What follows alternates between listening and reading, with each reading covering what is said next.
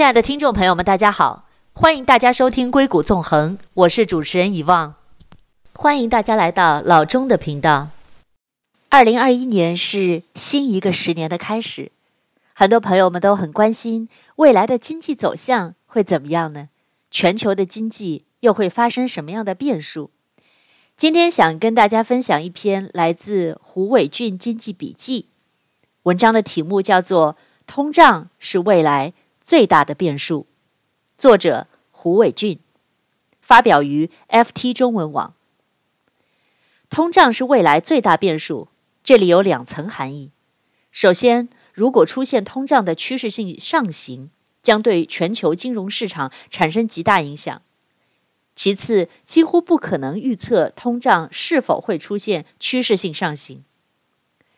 过去五十年间，全球经济每十年就会出现一次巨变。一九七一年十二月，美元同黄金脱钩，布雷顿森林体系瓦解，七十年代的大通胀时代开始。一九八零年三月，在新任美联储主席保罗·沃尔克极端严厉的货币紧缩下，美国的通胀率见顶，美债利率开始了长达四十年的下行周期。一九九一年十二月，苏联解体，冷战的结束使东西方开始连成一体，全球化的大幕正式拉开。二零零一年十一月，中国加入 WTO，全球化进入新阶段，新一轮的通胀开始。到了二零一零年，起源于美国的金融危机虽然有所平息，但欧洲的债务问题越演越烈。在金融危机的影响下，接下来的十年，全球经济始终处于低增长、低通胀和低利率的三低环境之中。二零二一年的此刻，肆虐全球的新冠疫情虽有好转，但远未结束。可以预见，这次疫情对于未来十年的全球经济将产生极其深远的影响。为了应对疫情的影响，世界各国都采取了非常宽松的刺激政策。对于金融市场而言，最重要的问题是，疫情之后是是否会出现通胀的趋势上行？首先，全球几乎所有金融资产的定价都基于两个锚，也就是美元和美债利率。过去十年是一个强美元的周期，但通胀如果起来，历史上往往会出现一个弱美元的周期，类似于上世纪的七十年代和本世纪的最初十年。这样。美债利率就会结束长达四十年的下行周期。其次，再通胀和弱美元一旦出现，将会影响到发达经济体和新兴市场的相对表现。再通胀有利于作为大宗商品生产国的新兴市场，而弱美元则将驱动资金从发达国家流向新兴市场。所以，本世纪最初十年的再通胀和弱美元，导致了新兴市场大幅跑赢发达经济体。而在过去十年的低通胀和强美元，又使发达经济体大幅跑赢新兴市场。第三，通胀会对股市产生巨大影响。在通胀的环境下，价格是核心矛盾。所以，金融危机前那种通胀的环境下，周期股和价值股跑赢大势；而在低通胀的环境下，增长是核心矛盾。投资者愿意为长增长付出很高的溢价。所以，过去十年的成长股远远跑赢了价值股。像今年这种负增长的环境下，成长股和价值股的差距进一步拉大。成长股的辉煌依赖于两个核心假设：宏观低利率和企业高增长。但在通胀的环境下，这两个假设都是有问题的。首先，通胀会抬升利率水平；其次，企业盈利并不会随着通胀而上升。这也就是巴菲特一九七七年《财富》杂志文章中所提到的资本回报率百分之十二的魔咒。同时，债券利率会随通胀上升，成长股就不会像低利率的时候那么有吸引力。这也是为什么六十年代美股市场上的漂亮五十，其中包括像可口可乐、通用电气、辉瑞、宝洁这样一批在消费、医疗和科技领域的好公司。其股价在七十年代出现大跌的原因。第四，通胀对房产也会产生深刻的影响。过去十年，中国内地和香港的房价都出现了大幅的上涨。这一方面当然和土地的供应有关，但另一方面也受低利率环境的影响。像目前香港的按揭利率只有百分之二点五左右，一旦通胀起来，利率上升，房价下跌的风险就会大大幅上升。比如一九九七年，随着美联储的不断加息，香港的按揭利率达到了百分之十以上，之后楼市便开始了长达六年的下跌。通胀很重要，但通胀又很难预测。两千年左右，当时的日本经济已经经历了失落的十年。有一批美国经济学家，包括后来很有名的巴鲁格曼和伯南克，纷纷给日本政政府出招，仿佛把通胀搞起来是件很容易的事儿。但二零一零年之后，通胀在美国也是怎么样都起不来。这些美国经济学家才意识到当初教训日本时的傲慢与无知。二零一六年十月。时任美联储主席的耶伦在波士顿联储的一次会议上列了四个危机之后最重要的宏观经济学问题，其中之一就是什么导致了通胀。事实上，过去一百年中，宏观经济学有过两次巨变，每一次都和危机与通胀有关。第一次是一九二九年的大萧条之后，古典经济学无法解释复苏为何如此迟缓，而政府干预又有何必要？凯恩斯在一九三六年出版的《通论》为上述问题提供一个解答，标志了宏观经济学的诞生。第二次是一九六八年，弗里德曼在美国经济协会主席就职演说上颠覆了凯恩斯主义基石之一的菲利普斯曲线，指出通胀与失业的取舍关系并不存在。七十年代大通胀与高失业并存，证实了弗罗里德的先见之明，也埋葬了传统的凯恩斯主义。此后，弗里德曼“一切通胀都是货币现象”的思想深入人心。过去十年中，全球经历了前所未有的货币宽松，而通胀却始终起不来。人们开始慢慢怀疑货币与通胀的关系，这是对宏观经济学新的挑战。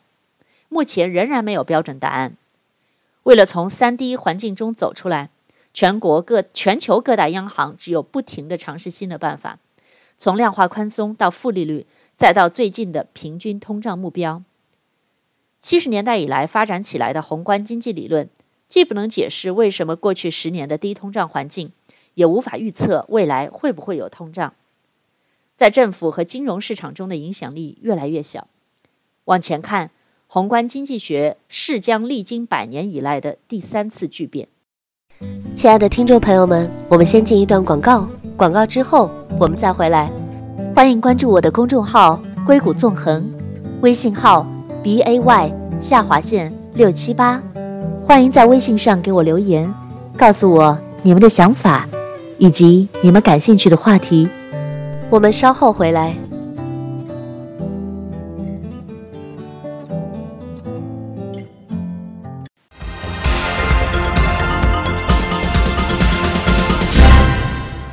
欢迎回到硅谷纵横，我是主持人遗忘董。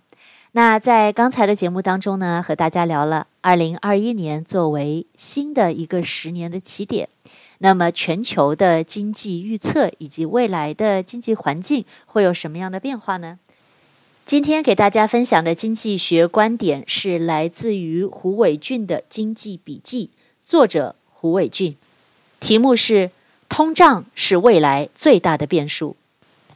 刚才我们提到关于通胀，往前看，宏观经济学是将经历百年以来的第三次巨变。在金融市场里，支持没有通胀的理由有四点：首先，全球人口正在经历老龄化，这将不断压缩总需求；第二，互联网的发展抑制了价格的上升；第三，工人的议价能力和七十年代相差很远。过去十年里，失业率的下降都没有带来通胀的上升。第四，全球范围内不平等的上升，导致高消费倾向的低收入群体在收入分配中的比例越来越低，将使有效需求长期不足。支持通胀也有四点：首先，当然是疫情下超宽松的财政和货币政策；其次，近年来财政和货币政策越来越趋于合流。比如像今年热议的现代货币理论，这意味着放水会从央行主导转向财政主导，货币供应将越发失去控制。第三，冷战后三十年的全球化大潮压低了商品的价格，而近年来受中美关系影响，全球化开始出现逆转，产业链在未来可能重构，这将推升价格的上升。第四，低通胀、低利率的环境推升资产价格，全球不平等日益扩大，改变这一切的政治压力正在不断上升。对于这些问题，笔者也没有现成的答案，但可以确定的是，疫情之后的世界将是一个和过去非常不同的世界。同样，该作者还写了一篇叫做《新十年的开始》，也在这里想分享给大家。那刚才我们分享的这一篇经济学的文章呢，我们都知道，预测一个经济模型，它需要去预测很多的变量。那么就有另外一批科学家做了一个实验，那今天也在这里想跟大家分享一下。题目是“死于乌托邦”，来自于二十五号宇宙的警示。文章摘自知乎张邹兔。让我们假设一个世界，一个没有贫穷。没有疾病，不存在饥荒，不存在资源不足的世界，一切都是充足的，一切都是美好的，这就是乌托邦最基础的定义。乌托邦，人类最终的梦想，一个完美的世界。但是，也许乌托邦也是一个让灵魂死亡的地方。一九四七年，John B. Corhan 大学教授。负责以人口密度为课题进行实验。他在大学的实验室里制造了一个小小的老鼠居住地。在为期二十八个月的观察期内，他发现了一个奇怪的事情：本应繁衍到五万只老鼠的居住场，老鼠的总量却未能突破过两百只。由于没有充分的贯彻和研究，这个现象一直在他头脑中围绕着。究竟是什么阻碍了老鼠数量的增长？是人为的因素？还是自然因素呢？一九六八年，Calhoun 教授决定披上上帝的袈裟，制造一个乌托邦。他租了一个农场仓库的二楼，在那里，他搭建了一个长宽二点五七米、高一点三七米的老鼠居住地。这是一个完美的居住所，有着所有老鼠们梦寐以求的东西。在盒子中央围点。均匀地划分出十六个居住区域，每个都有独自的饮水器、食物仓以及休息窝巢。按照设计的计算，只有当老鼠数量超过三千八百四十只时，窝巢才会出现短缺；六千一百四十四只老鼠时，水资源才会不足；九千五百只老鼠时，粮食才会成为问题。除此之外，最早引入居住地的八只老鼠都经过了疾病的筛选，以确保居住地的实验不会因为外来的疾病而出现差错。居住地本身的温度也通过风扇和保暖维持在二十度到三十一度之间，以确保温度不是导致宇宙二十五出现问题的原因。除此之外，二十五号宇宙也没有任何老鼠的天敌。这个没有天敌、没有疾病、没有饥饿、没有居住问题的世界，一切可能导致鼠口衰减的原因都被排除在外。那么，这个宇宙能够持续多久呢？答案是一千七百八十天。一九七三年的五月二十三日，伴随着最后一只雄鼠的死亡，老鼠们彻底失去了任何繁衍的可能。二十五号宇宙宣告了它的终焉。发生了什么？要回答这个问题，我们需要回答，我们需要回到一九六八年的七月九日，回到二十五号宇宙开始的第一天。那一天是美丽的新世界。一九六八年的七月九日，二十五号宇宙实验第一天，四只公鼠、四只雌鼠被放入了居住地中。这八只只有四十八天大的小老鼠们，有幸成为了二十五号宇宙的亚当与夏娃们，从而宣告了实验的开始。这些小老鼠们在美丽新世界中闯荡了三个月后，总算安定了下来，开始划分自己的领地、择偶、交配。在二十五号宇宙实验第一百零四天的时候，第一窝小鼠出生了。随后，小鼠人口开始迅速的增长，在第一百到第三百天的时间内，平均每五十五天，小鼠的人口就会加倍，二十五、二十只、四十只、一百六十只、三百二十只、六百四十只，直到六百二十只的时候，诞生的速度才从五十五天加倍延缓到一百四十五天加倍。但是，二十五号宇宙中的小鼠们已经出现了很多科学家们意想不到的事情。实验开始后第八十六天到第三百三十八天是小鼠诞生最频繁的时间。在这时期，科学家们统计了每个领地中诞生的小鼠数量。有意思的是，尽管所有领地都按射线状从中央平均划分开，每个领地中诞生的小鼠数量却不相等。东北角的领地在二百五十二天之间只诞生了十三只小鼠，而其相对的西南角却生下了一百一十一只，八点五倍之多。是的，就算是是在一个全新的宇宙中，弱肉强食依旧存在。强鼠得妹子生孩子，弱鼠只能在角落里不受妹子的青睐。止步，伴随着人口爆炸阶段的结束，二十五号宇宙进入了缓慢期。从第三百一十五天开始，小鼠数量的成长从五十五天增加一倍，减缓到了一百四十五天增加一倍。正是在这一阶段的时候，小鼠的人口达到了整个实验的最高峰两千两百只。而正是在这时，社会中的问题显现了出来。尽管二十五号宇宙理论上将需要达到三千八百四十只老鼠才会出现窝巢短缺。六千一百四十四只老鼠时才会出现水源不足，但是人口尚未突破两千只的时候，这个乌托邦却已经满了。尽管二十五号宇宙中依旧有着充足的居住空间和食物，但是一项令人意想不到的东西却被占满了：社会责任。在充满危险的自然中，成年小鼠能够终老的机会并不多。那些成年的小鼠们会被会接过长辈的担子，成为保护领地、保护雌性、繁衍后代的角色。若一个领地上所居住的成年小鼠已经超过领地所需要的数量时，这些小鼠便会向外转移，去开发新的天地。然而，这两点在二十五号宇宙里都是不可能出现的。成年却找不到自己在社会中未知的成年小鼠们开始迷茫了。这些不属于任何领地的雄鼠们开始在二十五号宇宙的中央聚集。这些小鼠们逐渐开始对生活失去兴趣，不和其他任何小鼠社交，相互之间也不闻不问。逐渐的，另一个特点开始在这些无所事事的小鼠之间显现：暴力。通常只是因为进食回来而打扰了其他人的小鼠，会突然变成被攻击的目标。而攻击者也不会逃避或反击，但是当其他小鼠打扰了他的宁静时，被攻击者也会变得异常的暴力起来。这些小鼠最明显的区分方式就是全身的伤痕，被攻击过多次的尾巴。亲爱的听众朋友们，我们先进一段广告，广告之后我们再回来。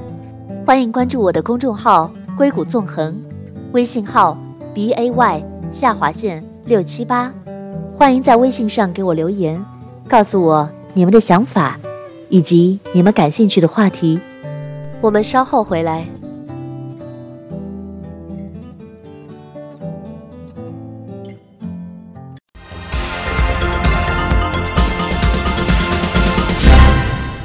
欢迎回到硅谷纵横，我是主持人以望董。那在刚才的栏目当中呢，和大家分享的一篇文章是来自于知乎。死于乌托邦，来自于二十五号宇宙的警示录，来自知乎张邹兔。刚才的节目当中提到啊，这是这个乌托邦呢，是假设的一个世界，一个没有贫穷、没有疾病、不存在饥荒、不存在资源不足的世界，一切都是充足的，也是美好的。是一九七三年的时候，在美国的一位教授做的一个实验。那么，在这样的一个乌托邦里，这样的一个社会能够持续多久呢？刚才的栏目中，我们讲到了这些成年的小鼠们逐渐开始对生活失去了兴趣，并且呢，还开始具有暴力的倾向。同样，在社会中找不到位置的雌性小鼠，则会选择在位置较高、那些在生育幼鼠的雌鼠不会选择的巢穴中隐居。它们中不见暴力的痕迹，也看不见社交的迹象，就如同与世隔绝的隐士们。随着无处可去的小鼠们数量越来越多，担任起保护领地工作的雄鼠们对于自己领地的意识也越来越薄弱。但是对于雌鼠来说，对领地保护的降低意识，就到了自己哺育用的巢穴被侵犯的几率就会变得越来越高。随着领地概念的逐渐淡化，负责哺育的雌鼠们的攻击性也变得越来越强，甚至直接代替了本应负责保护领地的雄鼠们。这种攻击性不仅仅是对于外人，雌鼠们的攻击性也逐渐地转移到了自己的后代上。许多尚未断奶的幼鼠们也成了雌鼠们攻击攻击的对象，甚至被逐出巢外。在此阶段的后期，小鼠们的生理期被打乱了，受孕率下降了，就连每胎的出生数量也下降了。在雌鼠频繁转移巢穴的过程中，有许多的幼鼠被遗忘、被抛弃，很多幼鼠。消失在了每次统计之间，正是这些原因导致了这个阶段生育率的下降，以至于完全的停止。死亡，无法阻止的死亡。最后一只小鼠诞生的那一天，便是死亡阶段开始的第一天。实际上，死亡阶段开始的比它早得多。从第五百六十天开始，小鼠的人口其实就勉强保持在生死平衡状态。但是从六百天开始，幼鼠的诞生数量开始大幅下降。第九百二十天是最后一只小鼠诞生的日子，而从这以后，二十五号宇宙就进入了缓慢的，但是持续稳定的死亡。在一九七三年五月二十三日的时候，最后一只雄鼠死亡，二十五号宇宙的终焉来临了。临近灭绝的时候，事情也不想不像一些乐观人士所设计的那样。会有一组小鼠会重新复兴二十五号宇宙，一切都太晚了，大家都老了。在第一千五百八十八天，最后一只小鼠诞生六百六十八天之后所做的调查中显示，还活着的小鼠们的平均年龄已经达到了七百七十六天，超过了绝经期两百天。就算有小鼠出现了本应有的能力，小鼠们也已经过了繁殖的年龄了。那种在种族濒临灭绝的时候，有一小只集团重新振兴整个物种的故事，果然也只是美好的幻想。这个宇宙没有经历过灾难浩劫，也没有经历过疾病的洗礼，不用担心饥饿，也不用担心住所。小鼠们都非常健康地活到了终老的年龄。若外界没有任何原因的话，那么就必须进入到社会当中去寻找问题。问题实际上在第三阶段，人口增长缓慢起来的时候就已经初露端倪了。少数幸运的没有在出生时就被母亲抛弃的幼鼠们，也早早地被赶出了巢穴。他们中的绝大部分，在还没有建立起任何亲情和感情，就被迫加入了社会之中，而接受他们的社会也早已人满为患。而社会中不仅没有他们的一席之地。任何和其他小鼠进行社交的企图，也在不断地被匆匆路过的小鼠们机械性打断。在没有基础社交的情况下，更复杂的社交关系也就无从谈起。对于这些小鼠来讲，无论是爱情关系、母子关系，还是竞争关系，都是遥远而陌生的。在另外一个持续了三百天的小型实验中，解剖表明，一百四十八只雌性小鼠中，仅有百分之二十的小鼠有受孕痕迹，也就是子宫中有胎盘的疤痕。而在正常情况下，绝大部分雌性小鼠们应该已经孕育了超过五只小鼠，远超于实验的数值。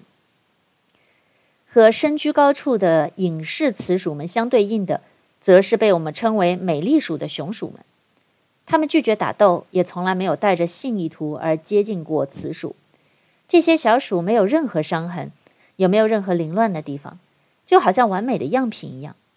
它们的行为中仅有吃睡和打理自己，对除了自己身边以外的事情均显得漠不关心。在这个拥挤的社会中，这些小鼠们彻底丧失了一个年轻鼠该有的性格，而变成了对一切都冷漠、对一切不闻不问、只对自身喜好感兴趣的独居者们。在研究看来，这些只剩下最基础生存需求的小鼠们，就如同灵魂死亡后遗留的躯壳一样。二十五号宇宙中后半段出生的小鼠几乎都纳入了这些完美的美丽鼠。当他们的前辈小鼠们逐渐衰老的时候，二十五号宇宙也就逐渐画上了终止符。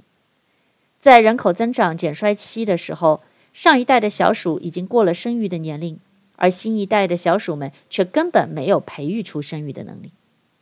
所以，没有争斗，没有战乱，没有疾病，没有灾难。二十五号宇宙就在一片平静和祥中迎来了死亡。一九七二年，在实验临近末期的时候，Calhoun 教授的同事 Halsey Harston 博士从二十五号宇宙中借出了几只小鼠，做了几个自己的实验。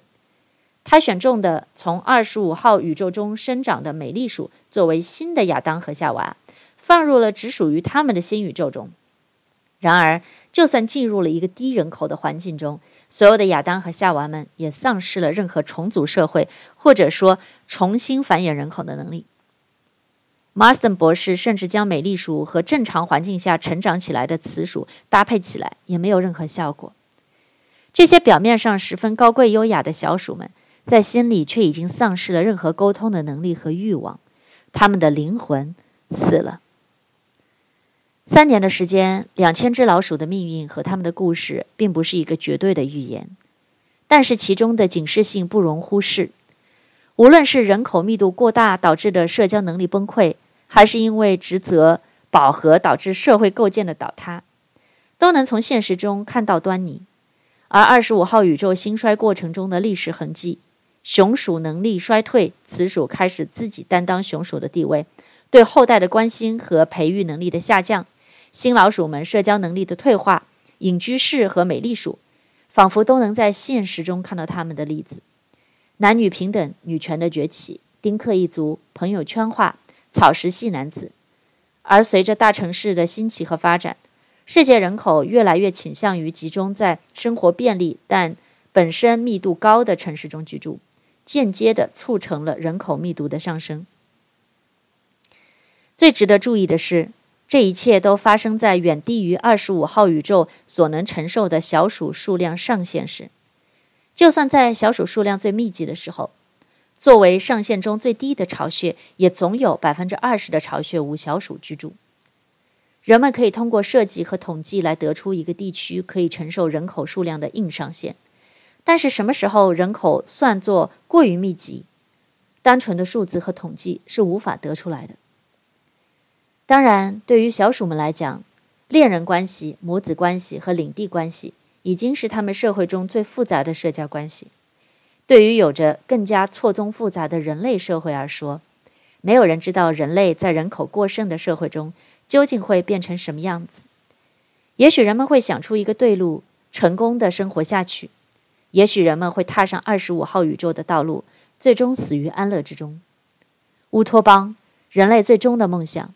一个完美的世界，但是可以肯定的是，乌托邦是一个让灵魂死亡的地方。起名二十五号宇宙的原因是因为之前还有二十四个宇宙吗？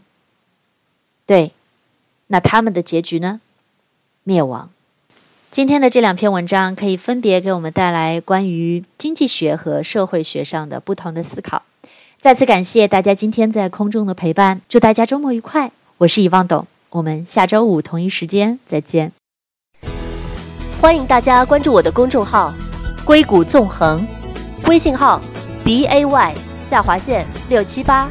欢迎大家在微信上给我留言，告诉我你们对节目的看法，以及你们感兴趣的话题。感谢大家收听《硅谷纵横》，我是遗忘，我们下次再见。